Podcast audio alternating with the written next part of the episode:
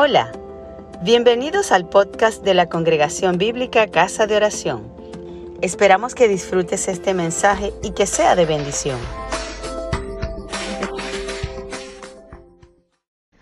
Hoy quiero compartirles una reflexión que he titulado Cultiva la integridad en tu vida. Cultiva la integridad en tu vida. Hace algunas semanas atrás tuvimos una enseñanza sobre alcanzar sueños de parte de Dios. Seguramente varios de ustedes se recuerdan de esa enseñanza que tuvimos en la cual hablamos un poco de la historia de José, el patriarca. En esa ocasión vimos que ser íntegro es parte del precio a pagar para alcanzar tus sueños. Dios tiene sueños para ti y parte del precio que tienes que pagar es la integridad. Y esto lo vimos claramente ejemplificado con José, hijo de Jacob. De hecho, José es uno de los personajes en la Biblia que es ejemplo por su integridad. La integridad es crucial para la vida cristiana, por lo que nosotros vamos a entrar en un poco de detalle sobre el tema de la integridad. Y esto nos va a tomar un poco de tiempo. Vamos a tomar tres una, serie de tres sermones seguidos en los cuales hablaremos de la integridad y estamos hoy iniciando con el primero de estos sermones sobre el tema de la integridad. ¿Qué es la integridad? La integridad, bueno, es definida como la cualidad de ser íntegro y significa esto, que no carece de ninguna de sus partes, es una de las acepciones de la palabra íntegro. Pero la que es más importante es que es una persona recta, proba, intachable. Quiere decir una persona que tiene rectitud, que es confiable y que no tiene tachas, no la puedo tachar.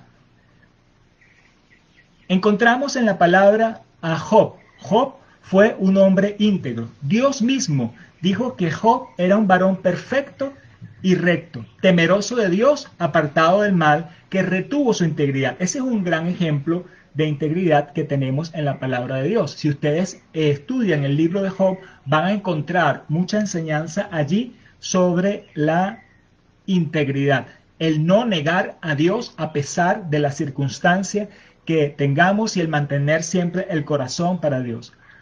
Tenemos otra historia en la palabra que nos habla un poco de la integridad eh, que contrasta dos personajes. Abraham, cuando habitó en Gerar, le pidió a Sara que dijera que ella era su hermana, ocultando el hecho de ser esposos. Aquí, lamentablemente, Abraham falló en la integridad. Abraham no fue íntegro al hacer esto. La falta de integridad resultó que puso en riesgo a Abimelech, rey de Gerar, quien estaba actuando con integridad de corazón. Mas Dios le impidió tomar a Sara para que no pecara contra Dios. Esto nos muestra, este ejemplo, que no simplemente por ser miembro de una comunidad de fe del pueblo de Dios, automáticamente la persona es íntegra. Abraham era un hombre que seguía a Dios, tenía promesas de Dios, sin embargo él falló en la integridad, mientras que Abimelech, un hombre pagano, dio un ejemplo de integridad. Una persona que no es del pueblo de Dios puede actuar también con integridad, dándonos entonces una lección a nosotros los creyentes. Sin duda que el mayor ejemplo de integridad que podemos encontrar es el de nuestro Señor Jesucristo. Jesús, verdadero Dios, se hizo hombre, pero Jesús es el fiel y verdadero. Él es la verdad siendo él la verdad, ha sido ejemplo de integridad. Lo podemos ver en todo el Evangelio, su proceder y en toda su enseñanza, cómo él vivió todo lo que predicó. Jesús fue tentado en todo conforme a nuestra semejanza, pero sin pecado. Jesús confrontó a los religiosos de su época por la hipocresía. ¿Cuánta falta nos hace en nuestros días la integridad? ¿Has pensado esto? Quisiéramos que nuestros gobernantes y que los líderes en todas las esferas, los líderes religiosos, eh, políticos, económicos, de cualquier área, fueran íntegros. Esto sería maravilloso, ¿verdad? Yo te digo que tenemos que empezar por nosotros mismos. Yo tengo que empezar por yo andar en integridad. Y quiero proponerte lo siguiente. Hoy quiero invitarte a que cultives la integridad en tu vida. Estamos hablando justamente de este tema. El tema es cultivar la integridad. Esta es una invitación a que nosotros, como hijos de Dios, cultivemos la integridad en nuestras vidas. Ahora, podemos hacernos unas preguntas al respecto. ¿Cuál es el fin de cultivar la integridad en mi vida? ¿Por qué? ¿Para qué voy a cultivar yo la integridad en mi vida? ¿Dónde puedo yo cultivar la integridad en mi vida? ¿Cómo cultivar la integridad en mi vida? Pues te digo que la palabra de Dios nos da respuesta a estas interrogantes. Usaremos para esta predicación citas diversas de las Sagradas Escrituras en textos sapienciales, en los Evangelios y en epístolas. Estas citas yo las indicaré en su momento y las leeré en el transcurso de la predicación preferiblemente no las busquen en este momento para no distraernos y perder el hilo, porque nos tomaría tiempo, son muchas citas. Les recomiendo más bien que tomen notas del sermón y las citas y luego las busquen con calma en su casa, mediten sobre eso, la analicen en más detalle y profundidad. Entonces, vamos a ver cómo el Señor nos responde a estas interrogantes a través de la palabra. Primero, Dios se complace en la integridad. El Señor espera que los que se acercan a Él lo hagan con santidad. Esto tiene que ver con una actitud de entrega, de disposición a Dios. Para habitar en la presencia del Señor es necesario que andemos en integridad tal como dice el salmista. En el Salmo 15, eh, versículos 1 y 2 dice, Jehová, ¿quién habitará en tu tabernáculo y quién morará en tu monte santo? El que anda en integridad y hace justicia y habla verdad en su corazón. Es interesante la vinculación entre la integridad y la justicia, entre la integridad y la verdad en el corazón. Si nosotros seguimos leyendo el Salmo 15, vamos a ver varios aspectos más de la integridad. Les invito a que puedan hacerlo en su casa. También la palabra nos declara que la complacencia del Señor es para con los íntegros, quienes en la tierra se han consagrado para Él. Dice en el Salmo 16, versículo 3, para los santos que están en la tierra y para los íntegros es toda mi complacencia. La complacencia del Señor es para sus santos, para los que andan en integridad. Entonces estamos viendo que Dios se complace en la integridad. Es maravilloso el alabar a Dios, pero la alabanza que a Él le agrada no es cualquier alabanza, sino es la alabanza que procede de los íntegros. Él quiere la adoración de verdaderos adoradores. Ustedes recordarán esa palabra. Dice en el Salmo 33.1, alegraos, oh justos, en Jehová. En los íntegros es hermosa la alabanza. Salmo 33.1. En los íntegros es hermosa la alabanza. Y también nos dice en el Evangelio según San Juan capítulo 4, versículo 23, más la hora viene. Ahora es cuando los verdaderos adoradores adorarán al Padre en espíritu y en verdad, porque también el Padre tales adoradores busca que le adoren. Dios está buscando adoradores que le adoren en espíritu y en verdad, adoradores que sean íntegros. Y eso es lo que vemos acá en Juan 4, 23.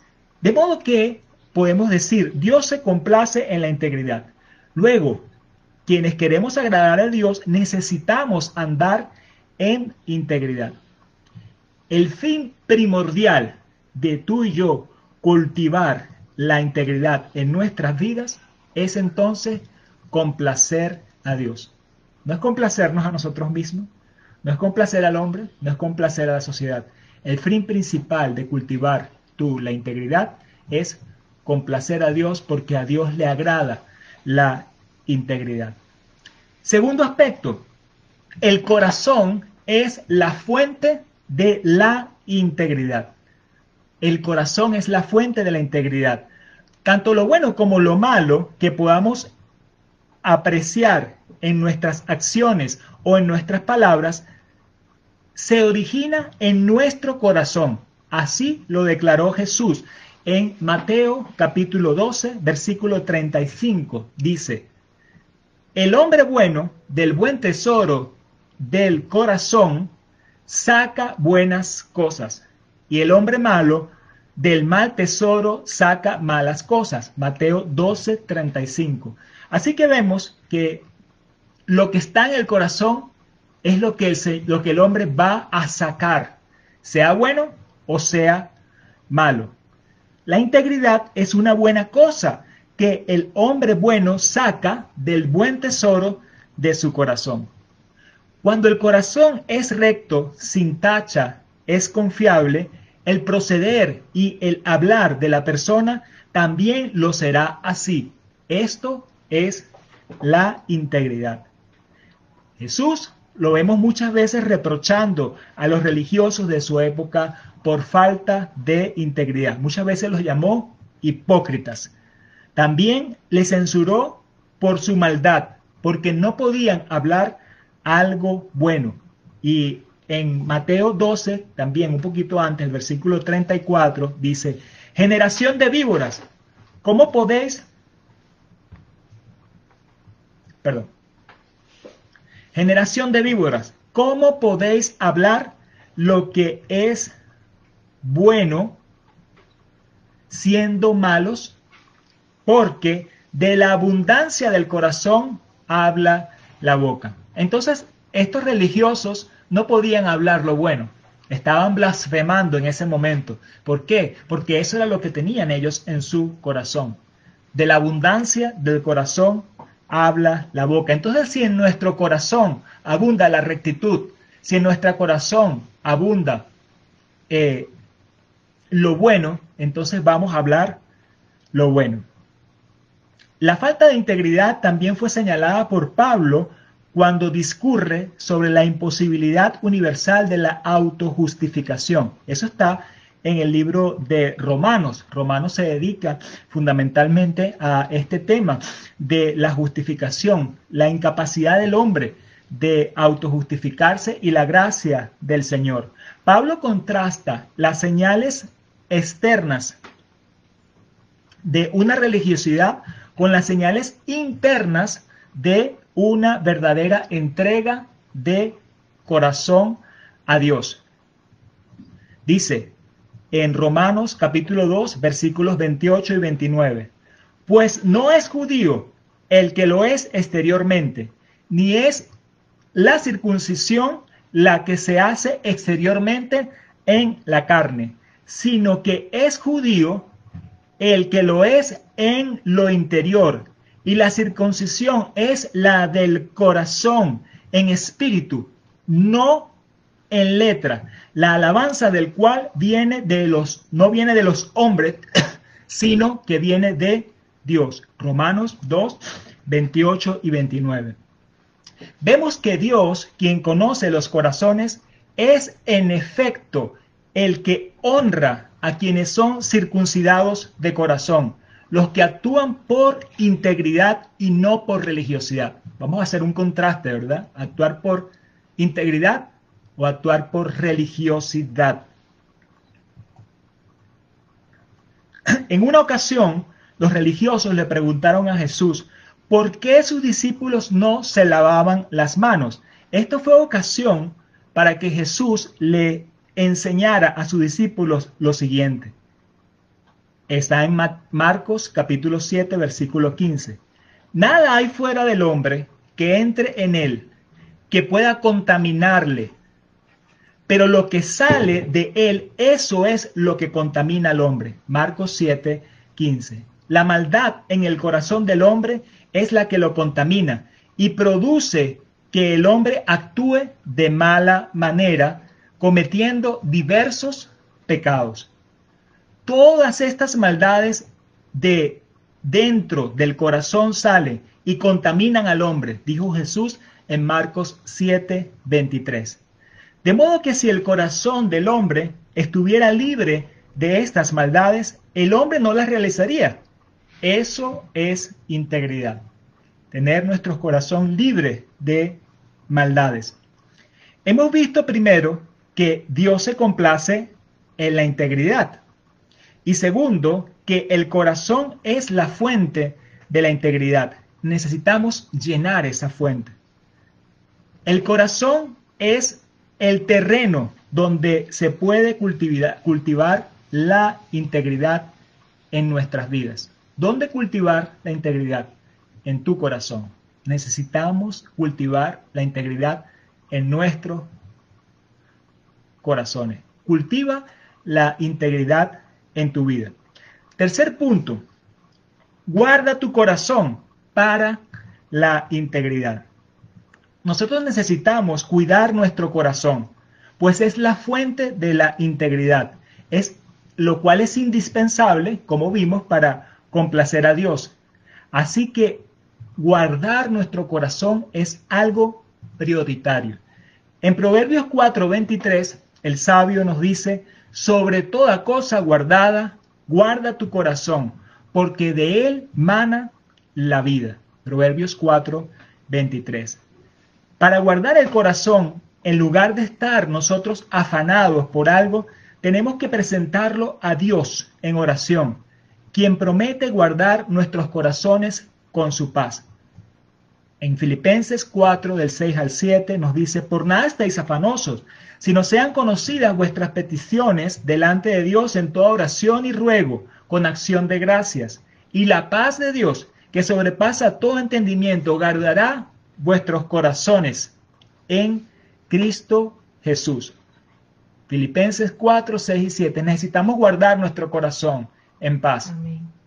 Para guardarlo, una de las cosas que tenemos que hacer es orar en todo tiempo, presentar todas las cosas a Dios en oración.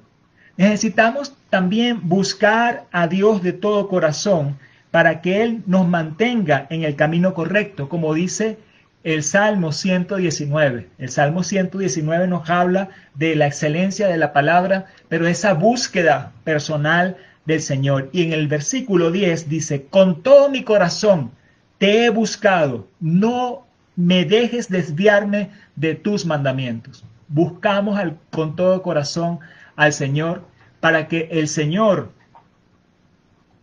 nos mantenga en el camino correcto, en el camino de sus mandamientos. Ahora, nosotros no podemos pretender que estamos exentos de pecar. Sería demasiada arrogancia decir, bueno, es que yo soy íntegro, yo tengo un corazón bueno, yo estoy exento de pecar. Eso no lo puedo pretender en ninguna manera. El ser íntegro no significa que yo haya alcanzado la perfección. Encubrir el pecado sería una falta de integridad. Cuidemos de no endurecer nuestros corazones. El pecado hay que confesarlo y apartarse. Dice en Proverbios capítulo 28 del 13 al 14, el sabio escribió, el que encubre sus pecados no prosperará, mas el que los confiesa y se aparta alcanzará misericordia. Bienaventurado el hombre que siempre teme a Dios, mas el que endurece su corazón caerá en el mal. No endurecer tu corazón, no encubrir tu pecado, sino confesarlo y apartarte. Es lo que nos enseña el sabio en Proverbios 28 del 13 al 14. Algo clave que nos permite guardar nuestros corazones para la integridad es el ser llenos del Espíritu Santo. El ser lleno del Espíritu Santo. La palabra nos dice, no os embriaguéis con vino, en lo cual hay disolución. Antes bien, ser llenos del Espíritu. El ser lleno del Espíritu es algo que Dios produce en nosotros. No lo producimos nosotros mismos. Pero nosotros propiciamos el ser llenos del Espíritu en la medida que practicamos una actitud de adoración y de gratitud a Dios. Vemos que esta palabra, Efesios 5:18, nos dice ser llenos del Espíritu Santo. Y luego el 19 y 20 nos dice, hablando entre vosotros con salmos, con himnos, con cánticos espirituales, cantando y alabando al Señor en vuestros corazones, dando siempre gracias por todo al Dios y Padre, en el nombre de nuestro Señor Jesucristo. En el nombre del Señor Jesucristo. Necesitamos guardar la palabra del Señor. Necesitamos confesar, necesitamos eh, ser llenos del Espíritu Santo. Guardamos el corazón para la integridad en la medida que nosotros nos presentamos a Él en oración, en la búsqueda del Señor, confesando el pecado, atesorando su palabra y siendo llenos del Espíritu Santo. Estas disciplinas espirituales indican el cómo cultivar la integridad en mi vida. ¿Cómo cultivar la integridad en tu vida? Bueno, el terreno donde lo vas a cultivar es tu corazón. ¿Por qué vas a cultivar la integridad? Para complacer a Dios. ¿Y cómo lo vas a hacer? Entonces acá nos está expresando la palabra que necesito guardar mi corazón. Para guardar mi corazón tengo que llevar todas las cosas delante de Dios en oración. Tengo que buscar a Dios tengo que atesorar en mi corazón su palabra como un tesoro. Tengo que arrepentirme, confesar el pecado y tengo que ser lleno del Espíritu Santo. Para concluir, mis amados, hoy quiero invitarte a que cultives la integridad en tu vida. Ese es el objetivo que tenemos para hoy. ¿Cuál es el fin de cultivar la integridad en mi vida? Dios se complace en la integridad. Luego, el fin primordial de cultivar la integridad en mi vida es complacer a Dios. ¿Dónde puedo cultivar la integridad en mi vida?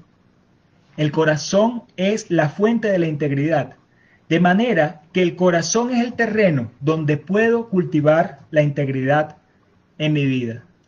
¿Cómo cultivar la integridad en mi vida? Guarda tu corazón para la integridad. Estas disciplinas espirituales indican cómo cultivar la integridad en mi vida. La oración, la búsqueda del Señor, la confesión, atesorar su palabra, ser llenos del Espíritu Santo. Y el ser lleno del Espíritu Santo lo propiciamos con una actitud de adoración, de gratitud al Señor. Amén. Amén. Gracias por escucharnos. Si te gustó, compártelo con tus amigos.